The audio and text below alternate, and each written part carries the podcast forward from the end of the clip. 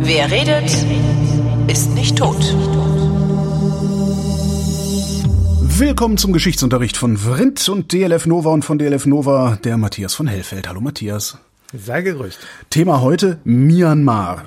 Und da wirst du mir sicherlich eine Frage beantworten können. Hieß das nicht mal Burma? Ja, Birma hieß es mal, das stimmt. Also ähm, Ist Burma schon wieder was anderes? Um Gottes Willen. das weiß ich. Das macht mich alles fertig. Na, erzähl mal, ich google derweil. Nein, also ähm, der der Anlass, warum wir das machen und warum ich darüber erzähle, ist, dass man ab und zu jetzt in den Tagesthemen oder im Heute-Journal oder bei ProSieben mit den Nachrichten, egal, ähm, halt mitbekommt, dass äh, in Myanmar das Militär geputscht hat, dass die Leute dagegen auf die Straße gehen und dass sie versuchen, ihre äh, Demokratie oder das alte System, was sie vorher hatten, zu verteidigen. Und damit auch dabei auch nicht davor zurückschrecken, äh, den Tod in Kauf zu nehmen, dass wirklich viele Menschen mittlerweile auch davon betroffen sind, kann man jeden Tag in den Nachrichten sehen. Und das hat uns einfach ge ge gefragt, dann sag mal, wo kommt das eigentlich her? Also warum ähm, ist, ist da so ein Aufstand und so ein Aufruhr und warum putscht da unentwegt das Militär? Und ähm, da haben wir erstmal so ein bisschen zurückgegraben sozusagen und mal geguckt, wo das eigentlich alles herkommt. Das will ich jetzt nicht machen, weil die Geschichte äh, Myanmars reicht tatsächlich fünfeinhalbtausend Jahre zurück und das Oh, ist selbst für okay. mich zu viel. ähm, aber es hat natürlich eine lange Kolonialvergangenheit äh, mit Großbritannien oder genauer gesagt mit der britischen Ostindien Company. Es gibt äh, drei oder vier, äh, drei britisch-birmanische Kriege, in denen also äh, Birma nach dem dritten äh, Krieg so weit unterworfen ist und ähm, in Händen der Briten ist, dass es dem äh, Britisch-Indien äh, unterstellt wird. Das wurde ja später eine Kronkolonie und insofern war äh, Birma, also das heutige Myanmar, äh, zwischen ungefähr 1850 äh, bis zum Ende des Ersten Weltkrieges ähm, eine, ein Teil Indiens und im Grunde genommen nur mit einer Teilautonomie. Also so ein bisschen konnte man da schon äh, für sich selber was machen, aber eben nicht wirklich. Ähm, 1923 wird äh, dann tatsächlich zum ersten Mal äh, eine Art Autonomie erlassen, eine Art Separation, separate Provinz mit einem eigenen Governor in Rangoon. Dann gab es eingeschränktes Wahlrecht für Männer und zwar für jene Männer, die Steuern zahlten und für ein ganz paar ebenfalls steuerzahlende Frauen. 1929 wird das aufgehoben, das allgemeine Frauenwahlrecht eingeführt. 1937 gibt es dann tatsächlich so eine Art eigene Kolonialverwaltung. Und wenn wir das mit unseren heutigen Begriffen versuchen zu erklären, dann gibt es so eine Art beschränkte Selbstverwaltung, beschränkte Autonomie. Ähm, es gibt also ein Parlament, ähm, da kann man auch bestimmte Dinge beschließen, die, ich sag mal, heute so auf ähm, Länderebene bei uns vielleicht äh, sind oder auf noch drunter äh, Stadt- und Regionalebene. Es gibt sogar Ministerien. Aber das, was wir heute als Myanmar kennen, ist sehr viel größer. Das, wovon wir jetzt reden, von dieser eigenen Kolonialverwaltung, das bezieht sich auf so eine Art Kernregion, ziemlich genau in der Mitte des Landes, äh, rund um das Delta des Irrawaddy-Flusses, der also sich im Grunde genommen durch das ganze Land ähm, zieht. Und gleichzeitig, also währenddessen in der Mitte so ein bisschen äh, zentralistischer war und mit einer gewissen Autonomie versehen, gab es Randregionen und zwar jene zu Indien und zu China. Und damit ist auch schon so ein bisschen erklärt, wo wir uns eigentlich befinden. Also wir, ähm, das ist ja eine Gegend, die viele von uns zwar bereisen und sich dann da sehr gut auskennen, aber die meisten anderen müssten jetzt erstmal einen Atlas aufschlagen, um zu gucken, wo, wo sind wir eigentlich gerade. ähm, also im Grunde genommen ist das eingeklemmt zwischen dem riesigen äh, China und dem ebenso riesigen Indien und ähm, da äh, gibt es also äh, Gebirgsregionen an den Rändern, in denen haben immer schon äh, birmische, birmanische Ethnien gelebt mit eigenen Vorstellungen. Es gab eigene regionale Häuptlinge, eigene Stammesregelungen und ähm, insofern war für eine gewisse Zeit lang da ein Ausgleich geschaffen, einerseits zwischen dieser Zentralregion, die eben Autonomie hatte und andererseits zwischen den Regionen, die weiterhin nach ihren ähm, überkommenen Gesetzen und Traditionen leben konnten und damit im Grunde genommen auch ganz zufrieden waren. Aber das dauerte nicht sehr lange, weil kurz nachdem das alles beschlossen wurde, begann der Zweite Weltkrieg und Japan war auf Seiten der Deutschen, also der Achsenmächte und ähm, Japan hatte den Auftrag innerhalb dieses Krieges den Pazifik ähm, zu besetzen und zu dominieren. Das war auch das Ziel, was die japanische Kaiserkrone wollte. Mhm. Und im Zusammenhang mit dieser Eroberungs- und Unterdrückungsstrategie ähm, wurde 1942 Birma durch Japan besetzt. Ähm, also mit Autonomie war es wieder vorbei und dann wurde Birma gezwungen, den Alliierten den Krieg zu erklären. und äh, da denkt man sich so, na ja, was soll das denn? Also Birma, das ist ein kleines Land und ähm, keine große Industriekraft. Insofern ist das ehrlich gesagt egal. War es aber überhaupt nicht, weil nämlich, und da kommt es nochmal auf die Regionalität an, wenn man sich auf die Landkarte mal guckt, dann sieht man, dass eben äh, Birma so eine Landzunge ist neben Thailand äh, im Indischen Ozean. Also das ist schon ein, ein strategisch sehr wichtiges ähm, mhm. Gebiet und insofern war es für die äh, Achsenmächte, also für Japan natürlich auch von großer Bedeutung, dort Stützpunkte zu haben und entsprechend agieren zu können. Aber wie immer, wenn ein Land das andere besetzt und äh, sich da ähm, zum großen Meister aufschwingt, gibt es Widerstand. Und ähm, da wir eben das Wort China erwähnt haben, wissen wir, dass dort Mao Zedong und die chinesischen Kommunisten agierten und ähm, die haben dafür gesorgt, dass es eine chinesische kommunistisch gelenkte Widerstands eine, eine birmanische, aber von China unterstützte und eben kommunistisch ausgerichtete mhm. Widerstandsbewegung gegen Japan gibt. Die war sehr aktiv und sehr erfolgreich. Und naja, China wird auch China wird auch ein Interesse daran gehabt zu haben, äh, Birma zu benutzen, um Zugang zum äh, Indischen Ozean zu kriegen. Absolut darüber, ne? und, also, und ja, auch genau. um Japan zu schädigen. Ja. Also Japan war zu der Zeit natürlich der große Böse in dieser Gegend und ja. ähm, man kann da ja wirklich auch vieles drüber nachlesen, wie die sich auch in Korea benommen haben. Ja, das, das war also keineswegs ja. besser als, als die Deutschen in, ich sag mal, äh, Belarus oder so. Ja. Ähm, also es kommt letzten Endes dazu, dass Burma im Prinzip die Seiten wechselt und dann den Alliierten den Krieg erklärt und entsprechend nach dem Krieg ähm, auch ähm, behandelt wird. Und nach dem Zweiten Weltkrieg, das ist wirklich eine große Zäsur, weil nicht nur in Europa eine Neuordnung ansteht, über die wir ja auch schon oft geredet haben, sondern eben im, in der restlichen Welt auch. Und das wird dadurch ausgelöst, dass ähm, die Kolonialmacht Großbritannien ihre Kolonien nicht mehr halten kann. Also sie sind einfach äh, finanziell, materiell und auch ideell nicht mehr in der Lage, äh, diese, dieses riesige Empire so aufrecht zu erhalten, dass es noch äh, sozusagen sich weiter ausbeuten lässt, ohne genau ohne, den ohne Namen Knurren, verdient, ja. den es vielleicht mhm. mal verdient hat. Ähm, Jetzt unabhängig von all den imperialistischen und schrecklichen Dingen, die da passiert sind, das, darum geht es jetzt nicht, sondern mhm.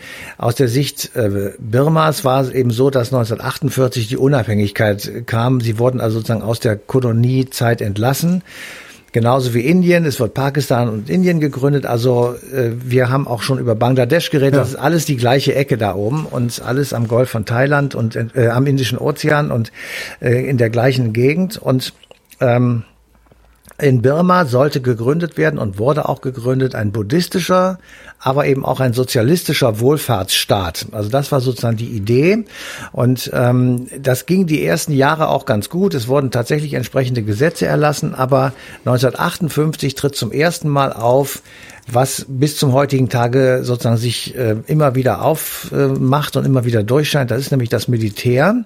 Dieses Militär begreift sich einerseits als natürlich die, die Armee und die bewaffnete Kraft des Landes, auf der anderen Seite aber auch als das Rückgrat. Aha. Und diese Vorstellung, man sei das Rückgrat ähm, des Landes, haben sie jetzt dreimal dazu gebracht, zu putschen. Und zwar immer dann, wenn sie der Meinung waren, dass dieses Rückgrat notwendig sei, um das Überleben, ähm, ich sag mal, des Landes zu sichern. Ja.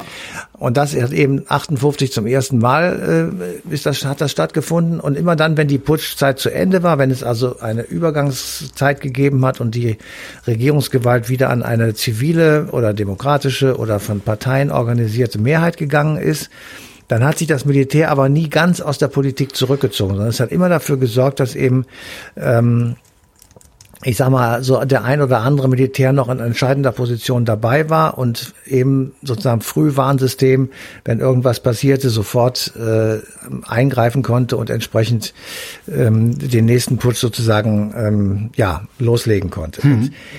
Heute ähm, sehen wir das wieder. Das ist jetzt das dritte Mal. Das nächste Mal war 1988, jetzt 2021. Die Gründe waren immer dieselben. Also ein, wie das Militär meinte, zugrunde gehender Staat. Ähm, und sie als Rückgrat müssten halt dafür sorgen, dass das, ähm, ja, wie soll ich sagen, nicht passiert. Und, und das ändert sich. Ja das ändert sich in dem Moment, wo eine Person ähm, auf der Matte erscheint, die 1991 den Friedensnobelpreis bekommt, nämlich Aung San Suu Kyi. Mhm. Und diese Frau ist ja äh, relativ umstritten in der letzten Zeit äh, wegen der Politik gegenüber den äh, religiösen Minderheiten im Lande, den Rohingyas. Mhm. Aber auf der anderen Seite ist sie natürlich eine Person, die das Land weltweit berühmt gemacht hat. Ähm, Sie stand jahrelang während der zweiten Militärdiktatur unter Hausarrest. Ja. Und es gibt diese Bilder, wo sie an den äh, Zaun ihres Gartens tritt ähm, und auf so eine kleine, äh, auf so ein Podest, eine Bierkiste oder sowas steigt und dann mit einem Megafon über den Zaun mit Leuten spricht, die sich vor ihrem Haus versammelt haben. Und dieses Bild ähm, ist sozusagen der Symbol, zum Symbolbild geworden eines friedlichen Protestes gegen die Militärregierung, die zu der Zeit herrschte. Und diese Frau, also diese Aung San Suu Kyi, die ist tatsächlich geprägt von der Geschichte ihres Landes und zwar in ganz besonderer Weise. Ähm, ihr Vater, der war eine ganze Zeit lang Präsident äh, der People's Freedom League, die hat es bis 1962 gegeben. Diese People's, People's Freedom League, die war eine antifaschistische Widerstandsorganisation mhm. und er war der, also ihr Vater war der Präsident eine lange Zeit und dieser Vater wird 1947 während einer Kabinettssitzung ermordet. Also mhm. das ist äh, natürlich ein, ein ein Horror, wenn von seinen Kollegen, also auch du ja, Brutus. Ein Horror, okay. wenn du wenn du sozusagen diese Geschichte in deiner eigenen Familie hast. Ihre Mutter und das ist der zweite wichtige Fixpunkt natürlich, die war Botschafterin ihres Landes in Indien. Und Aung San Suu Kyi selbst, die studiert in Oxford. Also sie ist eine, eine Frau, die wirklich von sehr vielen Dingen geprägt worden ist. Die arbeitet danach bei den Vereinten Nationen in New York und kommt 1988 eben zur Zeit der zweiten Militärdiktatur nach Birma zurück. Damals hieß es noch Birma. Mhm. Und sie gründet 1988 die Nationale Liga für Demokratie. Also eine demokratische Partei, die, wie der Name schon sagt, sich für Demokratie einsetzt und das Land verändern und renovieren will. Sie wird unmittelbar unter Hausarrest gestellt. Das ist die Zeit, in der diese Bilder entstanden sind. Sie bekommt 1991 den Friedensnobelpreis und wird aber erst 2012 ins Parlament gewählt. Drei Jahre später gewinnt ihre Partei die Parlamentswahl haushoch und 2016 wurde sie Regierungschefin. Und jetzt sitzt sie wieder im Hausarrest, weil die Militärs als erstes Aung San Suu Kyi verhaftet haben und irgendwo hingeschleppt haben. Ich weiß gar nicht genau, wo sie ist. Ich hoffe, dass sie noch lebt. Also ich habe jedenfalls nichts Gegenteiliges gehört. So. Ja. Ähm, ich, ich, ich finde, also diese Aung San Suu Kyi, die, das ist so eine sehr, ich finde das so eine sehr seltsame Absolut. Persönlichkeit, ähm, weil alle Hoffnung auf ihr gelegen hat und als sie konnte, hat sie sofort die muslimische Minderheit in einem Maße drangsaliert oder zumindest nicht verhindert oder versucht zu verhindern, dass diese Minderheit drangsaliert wird. Das kriege ich im Kopf nicht, ich kriege das nicht miteinander in Verbindung irgendwie. Ich auch nicht. Ist, äh, ich auch nicht. Das ist so ähnlich wie der Judenhass bei Erasmus von Rotterdam. Das kriege ich auch nicht unter einen Hut. Ähm, aber ich will mal sagen, man kann das noch etwas äh, sozusagen versachlichen, indem man einfach ja. sagt, es gibt wirklich schwere Vorwürfe von Human Rights Watch zum Beispiel oder vom Internationalen Komitee vom Roten Kreuz die erheben bis zum heutigen Tage Vorwürfe wegen Zwangs- und Kinderarbeit, eben wegen der Rohingyas, ja. äh, wie du eben gesagt hast, dann Folter und Vergewaltigung sei an der Tagesordnung. Es gäbe Kindersoldaten, also Menschenrechtsverletzungen aller Art und das alles in der Ägide von Aung San Suu Kyi. Und ähm, natürlich äh, fällt das auf sie zurück und natürlich ja. muss man einfach sagen, ähm, dass sie entweder erkannt hat, das kann ich von außen nicht beurteilen, dass die Dinge sich nicht ändern lassen. Dann könnte man aber erwarten, dass sie zurücktritt. Mhm. Ähm, oder sie ist selbst Teil dieses Systems, mehr als man vielleicht denkt oder mehr als man hofft. Das ist wirklich schwer zu beurteilen und ähm, insofern bin ich auch, manchmal stehe ich davor und denke mir, boah, wie kann das sein, ja. dass diese Frau das zulässt sozusagen. Also ganz primitiv und kindlich gefragt, wieso, wieso ist das so? Mhm. Ja. Ähm, und äh, was mich noch mehr durcheinander bringt, das muss ich dir wirklich sagen, ist, die Leute gehen jetzt auf die Straße für sie. Und zwar in einer Art und Weise, wie ich das in dieser Länge und in dieser Intensität und in dieser un, also wirklich unglaublichen ähm, Selbstaufgabe, ich habe das vorher noch nicht erlebt, muss mhm. ich wirklich sagen. Oder weißt du ein Beispiel, wo Leute wirklich jetzt schon zwei Monate lang, also wir sind jetzt Mitte Mai, zweieinhalb Monate lang gegen dieses Regime, also Militärregime protestieren, Tote in Kauf nehmen? Belarus.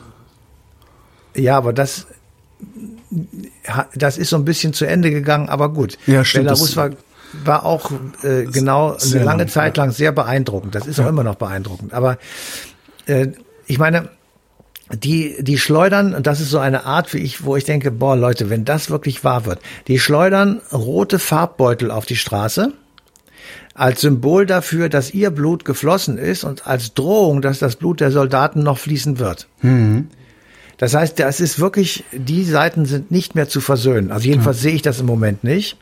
Und ähm, auch die Gesprächspartner in der Sendung, die haben auch gesagt, ja, das ist ähm, extrem schwierig. Aber solange das Militär sozusagen nicht die Zügel loslässt und sagt, ja gut, dann geht der Staat halt dahin, wo er hingeht, ähm, wird sich das nicht auflösen. Und ich wüsste keinen, also die Fragen habe ich genauso gestellt, wie du sie dir jetzt im Kopf hast oder wie du sie, ich, keiner weiß sozusagen, wie das je sich in irgendeiner Form verändern soll. Und ähm, ich muss wirklich sagen, ähm, dass, wenn du dir das ein ganz kleines bisschen näher anguckst, als das, was man so im Heute-Journal oder den Nachrichten ja. mitkriegt, dann wird man echt verzweifelt. Ja. Matthias von Hellfeld, vielen Dank. Und euch vielen Dank für die Aufmerksamkeit und der Verweis auf den 21.06.2019, denn da läuft die passende Ausgabe Eine Stunde History auf DLF Nova.